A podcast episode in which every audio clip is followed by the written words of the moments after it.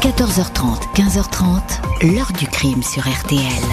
Jean-Alphonse Richard. L'arrivée aux alentours de 8h45 ce matin, les policiers de la PJ de Nantes, assistés de leurs collègues de Toulon, sont repartis sans Xavier Dupont de Ligonnès. Donc, des témoins, vous l'avez dit, avaient pourtant cru reconnaître euh, le père de famille lors d'une messe au mois de décembre, ici même au monastère de Roquebrune-sur-Argent. Mais en fait, ils l'auraient confondu avec un moine qui lui ressemblait beaucoup. Bonjour, cela fait 11 ans que Xavier Dupont de Ligonnès s'est effacé du paysage. Au mois d'avril 2011, il laissait derrière lui une famille tuée à coups de carabine et ensevelie sous la terrasse d'une maison bourgeoise de Nantes. Sa famille, son épouse et les quatre enfants, trois garçons et une fille âgée de 13 à 20 ans, ainsi que les deux chiens de la maison, comme si l'auteur du massacre, désigné comme étant Dupont de Ligonnès, avait voulu faire table rase du passé anéantir à coups de feu le dernier pan de son existence. Le père de famille a-t-il pris la fuite pour se cacher, recommencer une nouvelle vie sous un autre nom, ou bien ses névroses l'ont-elles conduit à mettre fin à ses jours dans une cachette que l'on ne découvrira jamais? Une double interrogation pour les policiers qui n'ont jamais lâché la traque et continuent, aujourd'hui encore, à étudier dans la plus grande discrétion les pistes, les signalements qui surgissent régulièrement. Où est passé Xavier Dupont de Ligonnès? Question posée à nos invités, témoins et acteurs de cette énigme. 14h30, 15h30. L'heure du crime sur RTL.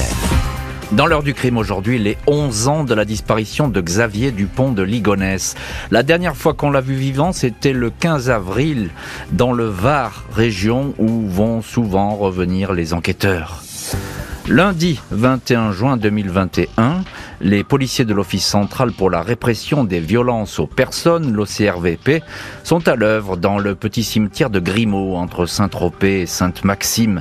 Ces hommes, dont la mission première est la traque des fugitifs, ont attendu la nuit pour visiter discrètement le lieu, planté de cyprès et surplombé par un antique moulin à vent. Un autre moulin de la commune à 5 km du rivage a longtemps été la propriété du comte Hubert Dupont de Ligonnès, un ingénieur en physique nucléaire, qui avait quitté sa femme et leurs trois enfants quand Xavier avait seulement 10 ans. Le petit garçon aimait venir jouer à Grimaud et revenir s'y promener à l'âge adulte.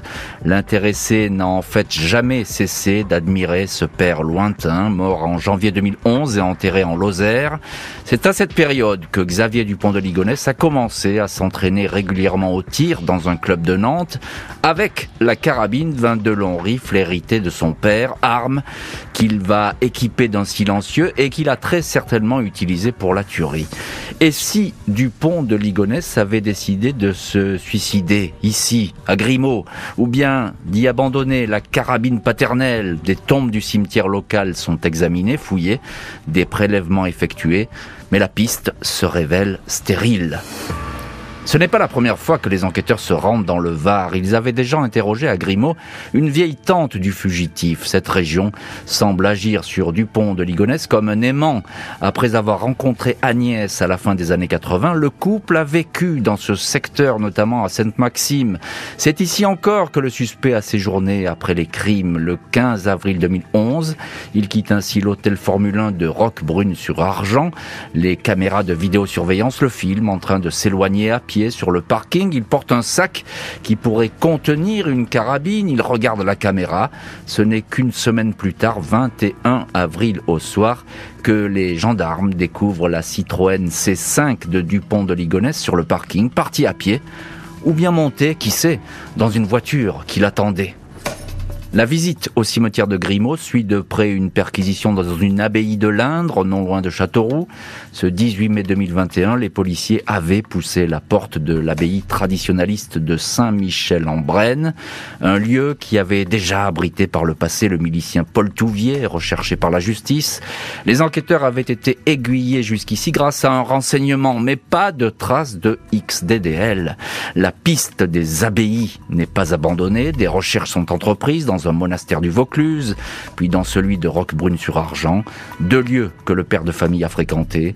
Dans les années 60, sa mère, Geneviève, avait fondé le mouvement Philadelphie, reprenant les thèmes de l'Apocalypse, ou encore le Jardin, groupe de prières très fermé d'adorateurs de la Vierge Marie.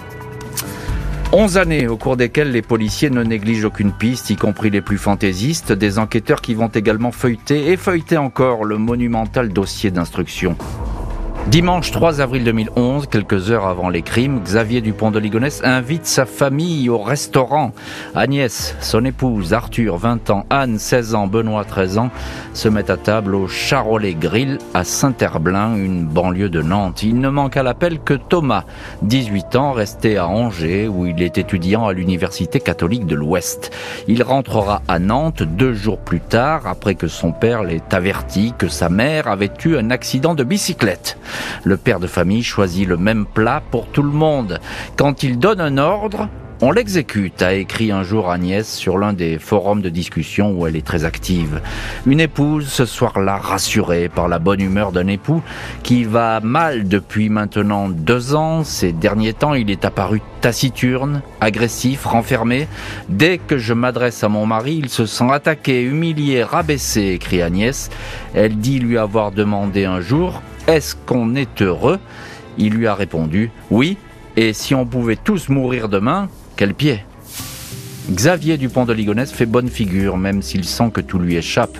Il est financièrement exsangue. Toutes ses entreprises, de l'annuaire de la route des commerciaux destinés au VRP jusqu'à l'ouverture d'une vingtaine de sites internet, ont misérablement échoué.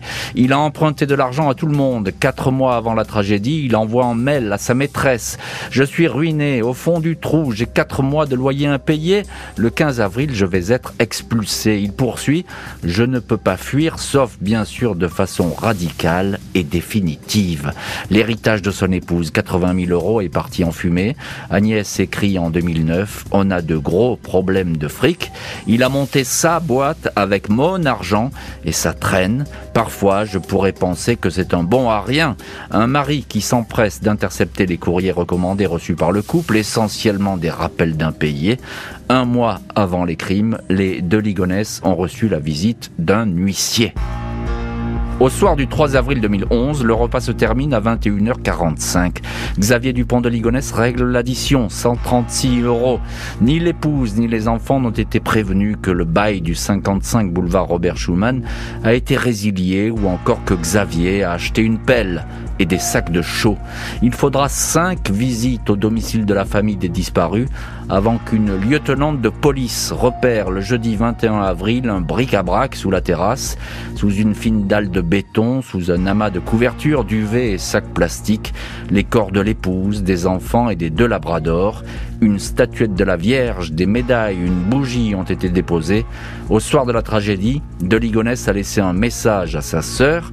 On était au resto, en famille, je vais coucher les enfants et dire bonsoir à tout le monde. Hormis le père de famille, qui pouvait être au courant de ces sombres projets et d'un passage à l'acte longtemps réfléchi? Les enquêteurs vont s'intéresser à deux personnes. Après la nuit du 3 au 4 avril 2011, date à laquelle il aurait abattu à coups de carabine son épouse et leurs trois enfants, Xavier Dupont de Ligonnès s'est entretenu avec deux hommes qui intéressent au plus haut point les policiers. Mercredi 6 avril, de Ligonnès, qui n'a pas encore quitté la maison de Nantes, prend l'appel de Michel Rétif, un ami proche qui habite dans l'Hérault. Les deux hommes conversent au téléphone pendant 25 minutes. Rétif garde pour lui ce coup de fil quand l'affaire éclate. Interrogé, il dit ne pas se souvenir précisément de la conversation. Xavier était normal, il n'avait pas l'air stressé, confie-t-il. La PJ note que Michel Rétif se trouvait dans le Var, les 13, 14 et 15 avril, à la date donc où Dupont de Ligonnès a été vu vivant, le téléphone de Rétif a borné dans les environs de Fréjus. L'ami parle d'un hasard. Il était en déplacement professionnel. Il se trouvait bien près de Roquebrune-sur-Argent, car il devait aller récupérer sa fille à Draguignan, une ville toute proche. Michel Rétif affirme qu'il ne savait pas que Dupont de Ligonnès était dans le secteur. Le témoin atteint d'un cancer se suicide en mars 2018. Le deuxième ami de XDDL est Emmanuel Teneur, destinataire des deux courriers dans lesquels de Ligonnès justifie sa disparition. Il écrit avoir été mis au secret par les autorités américaines. Teneur, qui vit seul dans un modeste F2 à Nantes, vous depuis longtemps une admiration sans borne à Ligonnès. Malgré ses revenus modestes, il lui a prêté de l'argent. Il a vu pour la dernière fois son ami le 1er avril 2011. Le 2, il a appelé 5 fois 43 minutes de discussion le 5, alors que les premiers assassinats ont déjà été perpétrés, 19 minutes au téléphone. Teneur dira lui aussi ne plus se souvenir de ces échanges. Je n'ai aucune preuve, mais je crois que Xavier a assassiné sa famille.